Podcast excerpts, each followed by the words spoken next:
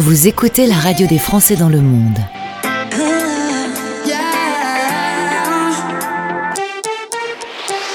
Le podcast. Pourquoi ne pas parler avec euh, l'auteur d'un livre qui s'appelle Libre d'être digital nomade Pour en parler, nous allons euh, aller jusqu'en Colombie, retrouver Fabrice. Je vais donner ton nom Fabrice, hein. Fabrice Dubc, D-U-B-E-2-S-E-T, c'est plus facile pour retrouver ton bouquin.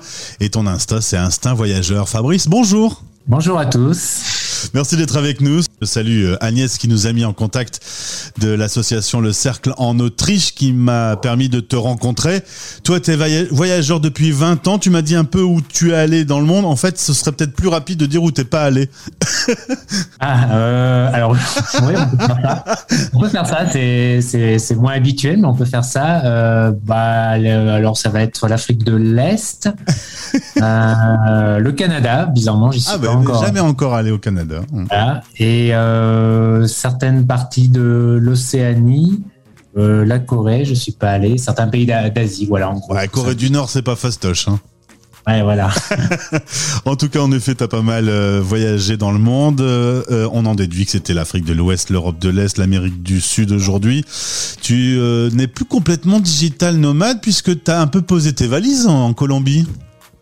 Ouais, c'est un petit peu ma base depuis quelques temps. J'y reste une bonne partie de l'année quand je suis pas en voyage. Tu es aussi blogueur, tu es podcasteur, euh, tu fais vraiment plein de trucs. Tout ça en commençant ta vie en Ardèche. Tu t'es vite dit que ça allait être trop calme pour toi l'Ardèche et qu'il faudrait arpenter le monde? Ouais, sans doute. Euh, sans doute. Sans doute. Euh, après, il y a. Ça a été progressif, hein, bien sûr, mais, mais ça a été progressif à travers mes études et les différentes expériences que j'ai fait après.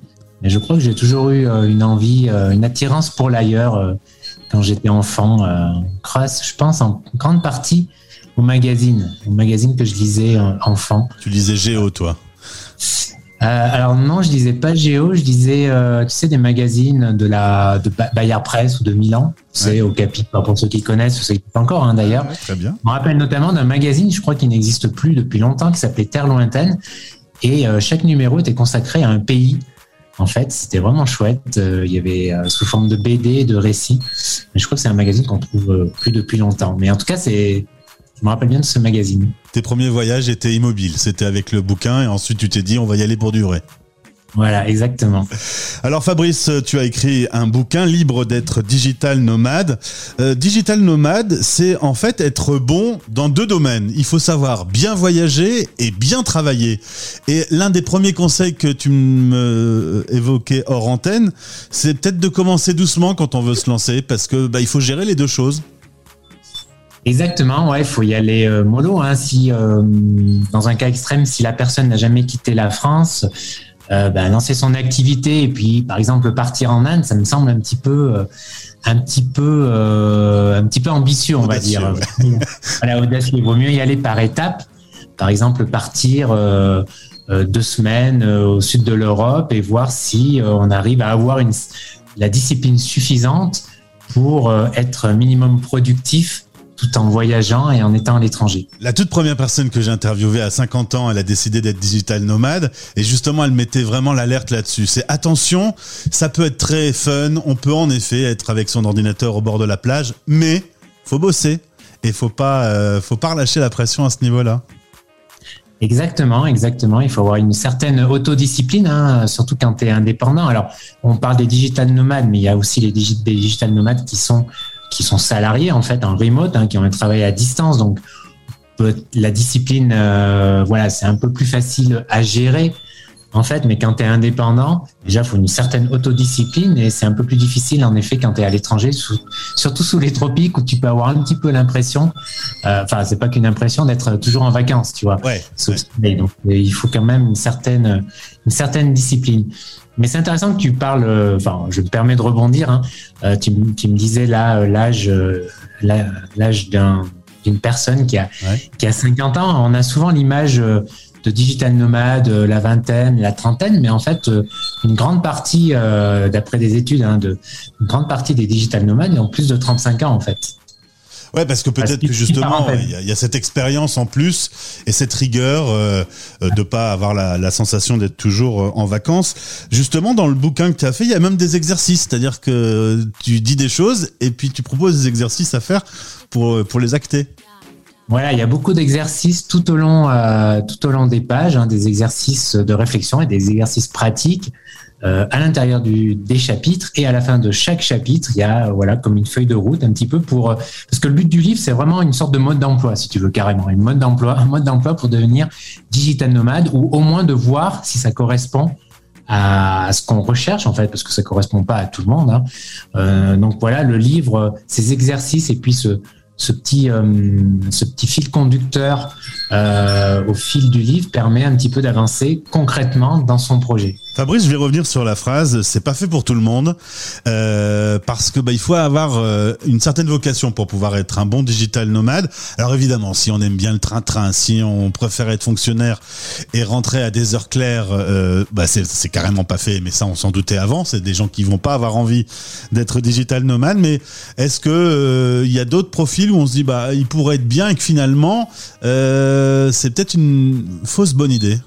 Bien, comme tu disais, euh, je pense, d'une manière générale, je pense qu'il faut, qu'il ne faut pas être trop sensible euh, à l'insécurité. Ouais, ouais. À l'insécurité, je parle vraiment global, hein, pas seulement l'insécurité financière si tu es indépendant, bien sûr, il y a ça, bien sûr, mais d'une manière générale, euh, voilà, il y a des personnes qui aiment bien avoir un cadre posé, un environnement toujours le même. Euh, tu vois, je parle pas forcément de, du côté euh, professionnel, salariat, ou, mais vraiment un environnement. Euh, voilà, c'est important pour eux, en fait, dans leur structure, dans leur façon de, dans leur personnalité, etc. Donc forcément, euh, voilà, partir, changer de pays, par exemple, tous les trois mois, euh, voilà, retrouver un environnement euh, dans lequel qu'on va, qu'on va, qu'on va appréhender, qu'on va, qu'on va faire sien, en fait. Euh, pour, travailler, en fait, pour être productif, forcément, euh, il faut être assez souple, en fait, assez flexible déjà de nature, je pense, voilà, par rapport à ça. Et toi, tu es un partisan du planning, de se dire de telle heure à telle heure, je travaille, un point c'est tout, même s'il fait très très très beau ou parce que bah y a il quand même un volume de travail à respecter. il faut faire attention de ne pas l'abandonner ce, concept. Voilà, alors ça c'est une vaste question, on pourrait en parler beaucoup, j'en parle beaucoup dans mon livre, euh, mais oui, d'une manière générale, euh, c'est important en fait euh, d'avoir une liste de tâches pour le lendemain avec des priorités sur la semaine, le mois, euh, voilà, et ensuite en fonction de du temps, euh, en fonction de tes projets, hein, en fonction de du temps entre guillemets que tu dois ou que tu veux à ce moment-là consacrer au travail. Tu vas, euh, tu vas gérer, tu vas, tu vas gérer ce volume horaire, bien sûr, avec, euh, avec, euh, je sais pas, la découverte du pays où tu es si tu viens d'arriver. Ça peut être juste travailler le matin et, et voilà, vadrouiller l'après-midi, ou alors te dire pendant deux semaines je travaille à fond et je termine ça et ensuite je, je me prends cinq jours voilà, pour voyager. En fait, le maître mot, le maître mot, hein, tout le monde l'aura compris, c'est la flexibilité, flexibilité en fait. Donc, tu te fais ton, ton emploi du temps, c'est à géométrie variable, c'est selon vraiment le profil de chacun. Et puis une euh, question sur le décalage horaire, parce qu'on a un satané décalage horaire. Nous-mêmes, pour euh, nous croiser, on a eu un peu de mal. T'es en Colombie, moi je suis en France. Euh, voilà, quand on a ces clients qui sont pas sur le même fuseau horaire, t'as une petite solution magique, toi Se réveiller en pleine nuit pour répondre au patron? Non, je suis pas sûr que ce soit la, super la super solution parce que tu vas être un petit peu déphasé. Enfin, c'est pas c'est pas forcément top. Mais en fait, alors il y a en effet le problème, c'est de travailler avec les c'est la gestion euh, des clients quand on est freelance. Mais pas que, tu as aussi, si tu travailles avec des d'autres personnes, si tu, tu, travailles avec des partenaires, si tu travailles avec aussi des freelances qui travaillent pour toi, voilà, il y a aussi cet aspect-là. Hein. Alors, le problème de la, le problème de la distance horaire n'en est pas vraiment un, sauf si tu vois, tu as vraiment un gros décalage du genre proche de 24 heures. Par exemple, euh, si moi je suis en Colombie, voilà, euh, euh, j'ai un podcast, tu vois, des fois j'essaie de faire des interviews avec des personnes qui sont par exemple en Asie du Sud-Est, on est proche des 24 heures. Là, c'est un peu compliqué parce que c'est vraiment extrême. Envers, quoi. c'est pas tip top. Mais tu vois, quand tu es à plus 7 heures ou moins 7 heures, ouais, c'est pas vraiment, euh, c'est pas vraiment un problème. C'est même parfois un avantage parce que tu vois, euh, si tu es, euh, par exemple, moi qui suis en Colombie, j'aime bien me lever le matin, tu vois, parce que je sais que je vais avoir la réponse à mes messages que j'ai envoyés en France, tu vois. j'ai fait le travail, j'ai envoyé le truc la veille pendant qu'ils dorment, voilà, j'ai fait le taf et le lendemain, en fait, j'ai les réponses et tout. C'est aussi, euh, c'est même un aspect parfois agréable. Avec un bon café en plus, puisque tu es en Colombie. Avec un bon café. Dernière question, tu as écrit ce livre, Libre d'être euh, digital nomade aux éditions Diateno, et c'est disponible un peu partout, notamment, je le dis, chez Amazon. Euh, est-ce qu'il y a des gens qui t'ont contacté et est-ce que tu as échangé? Est-ce que tu as créé des vocations du coup suite au bouquin? Ah oui, tout à fait. Ouais, il y a des personnes. J'ai pas mal de retours euh, de lecteurs du livre. Hein. C'est toujours super agréable, euh, surtout quand ils m'envoient euh, une photo avec le livre, où ils sont et tout, c'est sympa. Et oui, ça a aidé certaines personnes à franchir le pas, d'autres, ça, voilà, ils y ont puisé des conseils, ils y ont puisé, voilà, ils y ont trouvé des, des choses pour améliorer un petit peu leur leur quotidien, qui, eux qui sont déjà sur la route voilà, cet ouvrage hein, ça, s'adresse à des débutants et à ceux aussi qui sont voilà qui sont déjà dans le dans le truc, on peut dire. Et euh, voilà, c'est toujours euh, c'est toujours agréable euh, d'avoir des retours. Je pense que la bonne idée, c'est peut-être de commencer en achetant ton bouquin, quoi. Comme ça, c'est fait. Un très bon début, c'est le meilleur début même. eh ben, merci beaucoup d'avoir répondu à nos questions. merci à toi. plaisir de te retrouver. merci à toi pour m'avoir invité. Merci, salut Fabrice. Français dans le monde.fr